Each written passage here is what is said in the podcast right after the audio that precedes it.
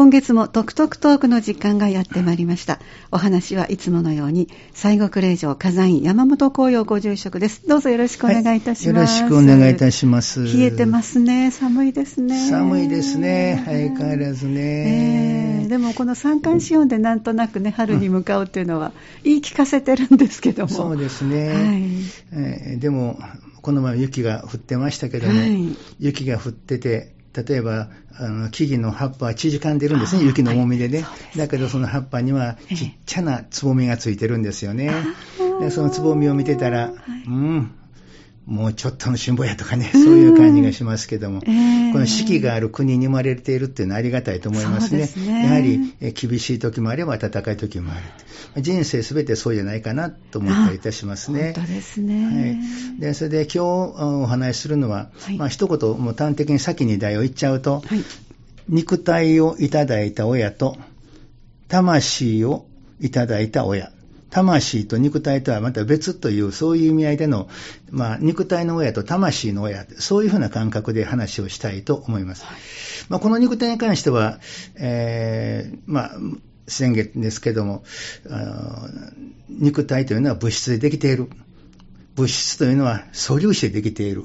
素粒子はある意味言葉を変えて言えば光の粒子でできている。光の粒子でできているから、光と同じ、えー、性質を持っている。そういう意味において、私たちの体は一つの振動数としての波としての状態でもあり、また、粒子としての固形としての存在でもある。そういうような話をしました。でもあの、えー、私の友人のこういう量子物理がやってる方と話してたら、大自然の、また神の作り保ったこのなんかこう不思議さと言いましょうか。それをつくづく感じますよね。でそして、えー、人間の縁とかいろんなもの、出会いとかいうものも、それぞれの人の体全体から発している振動数、それが分かるようになって、だから例えばまあこれなんか人との出会いもあるんでしょうけど、パッと出会った時にね、なんかこの人会わへんわとか、あありますね、確かに不思議に、ね。あるでしょ。はい、ございます、ね、あれ何なんだと思う。やっぱりその人間の体からそういうふうな粒子が出ている、振動、粒子にはそういう波動が出ている、そういうことなんですよね。やっぱり人間というのはそういうものを出しているんだっていう、そういう肉体ということについて話をしました。で、えー、過去の復習になりますけれども、お釈迦様は人間は何のためにこの世に生まれてくるのかという人生の目的と使命、そういうことについて人間というのは12の因縁を持って出てきているんだっていう、そういう言い方をされました。人間がこの世に生まれてくるには、それぞれの、その時その時の状態といいましょうか、縁というものがあって出てきている。で、その十二因縁の、まあ、全ては今日は言いませんけども、えー、まあ、過去にも話しましたので、最初にあるのが三つの縁なんですね。えー、まず、無明という縁がある。無明というのは明るくない。先ほど私たちの体は光の粒子でできていると言いました。だから光ですから、体もそうだけど、魂も同じように光でできているんだ。だから人間というのは本来光っているものなんだ。うん、そういう意味において、仏像なんかでも後ろに五光という後輩が描かれているし、レオナルド・ダ・ヴィンチが描いた教会の天使のそういう絵姿、また聖者の絵姿には全て頭の後ろに綺麗な丸い光が描かれてますよね。はい、そうねそういう本来悟った方は、自分が光だと悟った方は光を発してるんだって。だけど多くの方々はそれを悟っていないから、光がない、無明、明るくない、全然光ってない、そういう状態というものを作り出しているんだ。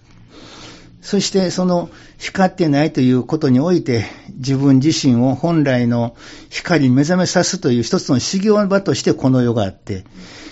私たちはその無明からそう、本来、神仏の子としての自分に光らさなきゃならないな。その光らすための修行として生まれていかない、地上に生まれて、そして自分というものを修行していかないかんなという、そういう一つの意識というものがあの世で形成されていく。その無明というのは、まあ無明、それから行、行い、そして意識の式、この最初の3つが、まあ、あの世の世界のことで示されているわけですけども、無明という、そういう状態を作り出していった過去行く天章の自らの行いというのがあるんだって。その行いがあってこそそうなっているんだって。そういう、行いをしたがゆえに今自分が光ってない。であるならばもう一度その行いをやり直して、本当に光るための自分となっていこうという意識が、それがあの世でまず形成される。じゃあそしたら、その意識がこの地上に生まれにおいてはどうなるのかって。その意識がそれぞれの縁というものにおいて、良心という、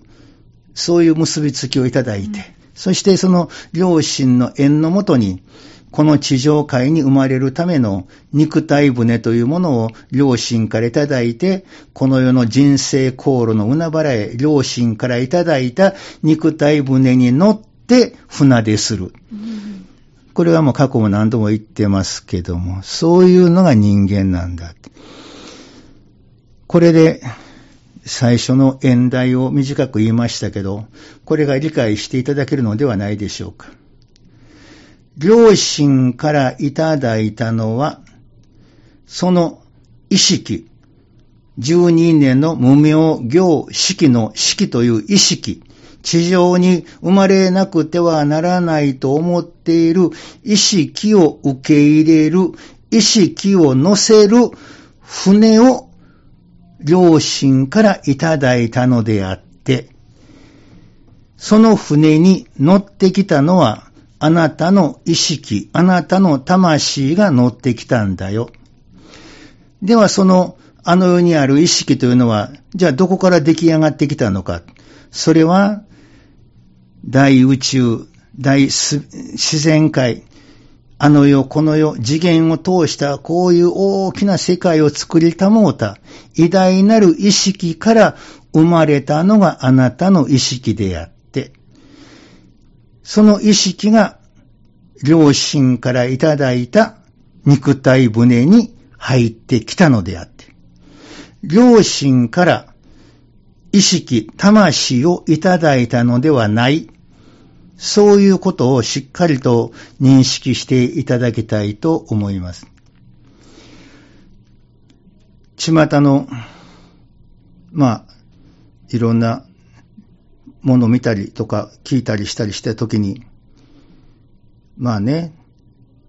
それぞれ家庭環境があって厳しい面もあるとは思いますけども、まあ、一時毒親なんて言葉も、こう、聞かれたことがありましたけど、そうですね。あなたは一体誰のおかげで命もろだと思ってんのってみたいな言い方をする親がおるわけですが、親というのはあくまでも肉体船を提供しただけのものであって、あなたの命を提供したのではない。あなたの命を提供というか、あの世、この世を通じて存在ならしめたのは、大いなる great 意識、 something great とも言いますが、それがあなたの命を生んだのです。その命が両親からいただいた肉体に宿っているのです。あなたの命そのものまでお母さんお父さんからもらったのではないんですよ。その意味において、例えばイエス様なんかにおいても、天に増します父よという意味合いで神を呼ばれていました。本当のお父さんは天に増しますものなのだ。そういう意味で、肉体を提供していた両親に対して、まるで命までいただいたっていうふうに、こう、重くというんですかね、負担のような、こう、あなたがこの世に生まれた命、あなたの命そのものは一体誰のおかげで出てきたと思ってるのみたいな言い方をするような、そういう毒親の思いから、こう、解放すると言いましょう。そのような、えー、心になっていただければなと思いますね。ですから、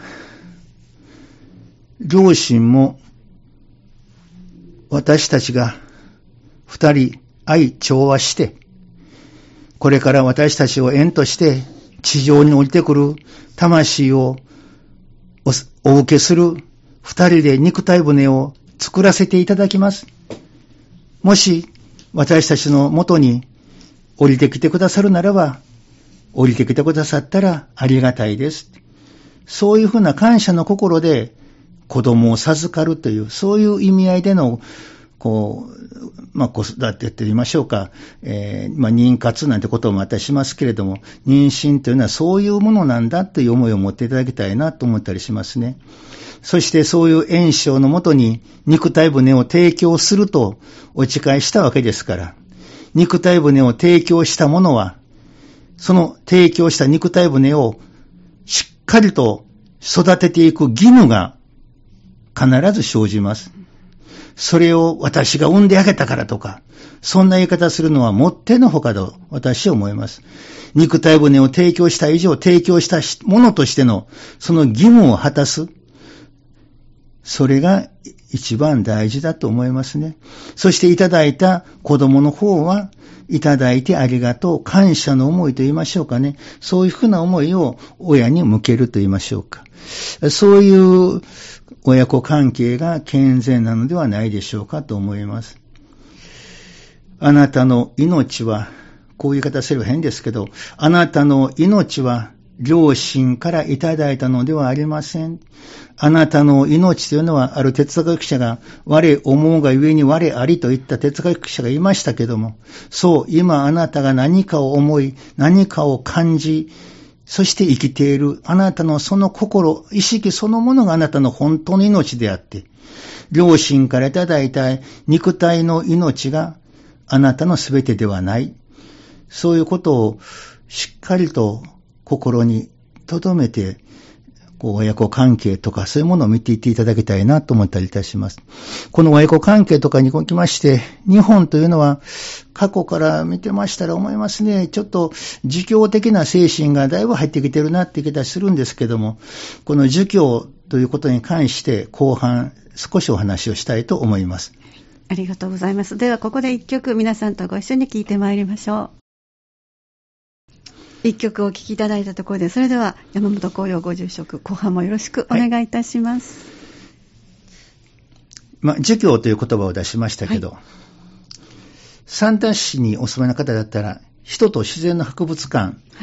があります、ご存知ですね。そうですね。あそこの館長されていた方で、はい、えー、河合正夫さんっていう方がね、はい、いらっしゃったんですけど、河合さんという方は、ちょっと宗教に対してちょっと、ん？というようなものを持っておられたのかもしれませんけど、うん、私と出会って話してるときに、住職さん、今仏教というものを見てたら、あれ仏教やないですよね。ほとんど儒教の姿があたかも仏教のようにされてしまって、お坊さんがやってることは仏教やなくて儒教ですよ。ってそういう言い方をされたのを非常に記憶に残ってるんですね。私もそれを言われてみて、なるほど、そうやなっていうね、感じがしてます。家とか家柄というのもそうでしょうし、いろんな面において、こう、儒教的な精神が非常に日本には浸透しているっていう気がしますね。そこで、まあ、儒教ということをもう一度ちょっと復習ということで見てみました。儒教ということを調べてみると、道徳的な修養を積むこと。儒教というのは倫理の学問である。そして、儒教でいう政治とは、法律や刑罰で民を規律することではなく、道徳によって民を全道することにあり、それゆえにまず己を治めることが必須とされている。そうされてますね。そして、知徳の優れた人を君子と称する。君子っていうのはある意味治めるもの、知者という意味合いも持つ。その反対は、えー、子供と書いて精進というもんですけども、精進というものがその、えー、まあ、対極があるものであって、これは非自治者と言いましょうか。その治めるものを際してこう支配されるものである。精進は自分で収容する能力がなく、君主の強化を待って初めて道徳へ足りうるものである。そして最高の知恵を備えた人を聖人という。聖人とは同時に帝王として天下に君臨すべきものとされ、ここに聖人、すなわち王様という世界が形成されていく。そう、儒教というのは、このように結構差別的でもあるんだけど、なんか階級と言いましょうか。うん、そういうものを重きに置いている。倫理秩序。そういうのを主に言ってるのが儒教。ただ確かに仏教も正しく生きよう。例えばお釈迦様の教えでは、正しく見、思い、語り、正しく仕事をなし、正しく生き、正しく道に精進し、正しく念じ、正しく情にいるべしという八つの正しい道とかそういうことも説かれています。だからこの八つの正しい道、お釈迦様が言った八正道と今度道徳ともこう重なり合うもんですから、仏教的道徳と儒教的道徳とか倫理とかが、それがごっちゃになっているような気がいたしますね。お釈迦様のこの正しく見というのは、正しく思いというのは、その後ろに仏の子たるべく正しく見、仏の子たるべく正しく思い、仏の子たるべく正しく語りという、お釈迦様の教えの根底には人間は皆仏の子である。先ほど言ったように神の子であるということと同じ教えが説かれた上で、そう、あなたは皆それぞれ素晴らしいんだよ。尊いんだよ。そういうふうな状態で正しく生きるということを言っています。しかし、儒教の場合においては、どうでしょう普通の一般の人には、君主から指導してもらわなかったら、強化してもらわなかったら、できへんねやと。偉い人と、そうでもない人と分けていく。そういうふうな感覚になって、上下関係が非常に激しいんです。私、この頃思うんですけども、親孝行とかいう言葉。これも、なんか、ちょっとしんどいなって気がしております。宗教家としてね。まあ、こんな、あの、電波に乗せてね、親孝行、もう孝行というこの概念やめなさいなんて言ったらね、この言葉だけ切り取られたらね、え、え、えらいことになるんですけど、で、親孝行の孝行ということをまたこう辞書で引いたらまたうまいこと書いてあんね親に対して公用を尽くしなさい。親孝行。で、また公用ということをまた今度、えー、辞書で引くと、親に仕えて、養いなさいという、そういうことが書いてあるんですね。まあ、高校は、まあ、公の行いで書いてあるけど、公用となったらね、あの、用という字がね、非常に誤解を招きますわ。養うという字が書いてありますから。実は、日本にお住まいのある儒教の国から日本に来られて、まあ、育てられた方ですけど、その方が言っておられた言葉が今でも耳についてるんですが、親は子供を産んであげたんやから、育ててあげたんやから、子供は親にこ紅葉を尽くすのが当たり前やろって言ってた人がいてたんです。儒教的にはそういう感覚が強いんでしょうね。子供は親に親孝行をするのが当たり前。親孝行をしなかった親不幸な子。紅葉を尽くさない子供は悪い子や。なんかそんな感じで、こう、ねばならない。そういうふうなこう、親孝行とか親に紅葉を尽くすと言ったら、本当になんかこう、善悪の物差しで正しく生きてる、まあ言えば、お前は成人なのか、それだけで成人やなくて、こう、普通の凡夫なのか的な感じで、そういうふうな、ね、あの、親孝行もできへん悪い子みたいなね、そういうふうな言い方されて、なんか親孝行しなかったら私は悪い子やみたいな、そういう感覚に陥れるような、そのような感覚がね、してるんですよ。だから私この頃ここまで言うてますね。親孝行とか親に紅葉を尽くすとかいう概念はしてなさい。ね。その代わり、親を愛していただけませんかって。高校高揚という思いよりも、感謝と愛。あなたがこの地上界で無名から下脱して、本来仏のことをして目覚も目覚めようという意識を持って、そして生まれてこようとしたときに、誰も、いや、あんたはもうちょっと、ちょっと癖があるしな、あな、あなたちょっと、ええはちょっと、あなたのために肉体骨を作るのにちょっとやめとくわ、ちょっと、いや、そんなん、飽きません、飽きませんって、でも断られてみ乗れなかったわけやろ。でも、両親が肉体骨を作ってくださったから、無名行式という十人年の最初に示す人生の目的と使命を持って生まれてくることができたわけでしょ。そのことに関してはやはり感謝がいる。肉体をいただいたことへの感謝。そしてその肉体をいただいた人に対しての感謝にはやっぱり喜びに対する愛の思い、それに対して愛する思い、そういうのがいるのではないでしょうか。ところが、儒教的な公用とか高校になると、何かそこにお仕えして、こう、恩返しをしなきゃならない。そういうふうな感になるんですね。そういう意味合いでの親子関係ではなくて、感謝と愛。だから、また親は親として肉体舟を提供したわけですから、提供したものとしての、やはり健全に育てていくという、うん、まあ、義務が生じますよね。だから、子供は子供で強く言ったらいいんでしょうけど、その、あの、まあ、今言った、当たり前やろって言って、それで投げてた娘さんだったんですけど、娘さんに言われてって言うから、こ言うたらええねんで、あんた肉体分の提供するとか約束したんやから、成人するまで、あの、ちゃんと育てるのは親の義務やないか、ってね。親の義務ということをして、しかも、あの私が、あの、あなたが作った肉体に乗ったらからこそ、こうやって、あなたも娘というものを得とるわけやけども、そこに対して、よかった、嬉しい感謝じゃなくて、育ててあげたんやから当たり前だよ、そんな言い方ないやろって言って、そういうふうなことで、いっぺん、あの、切り返してごらんって言うてあげたんですけどね。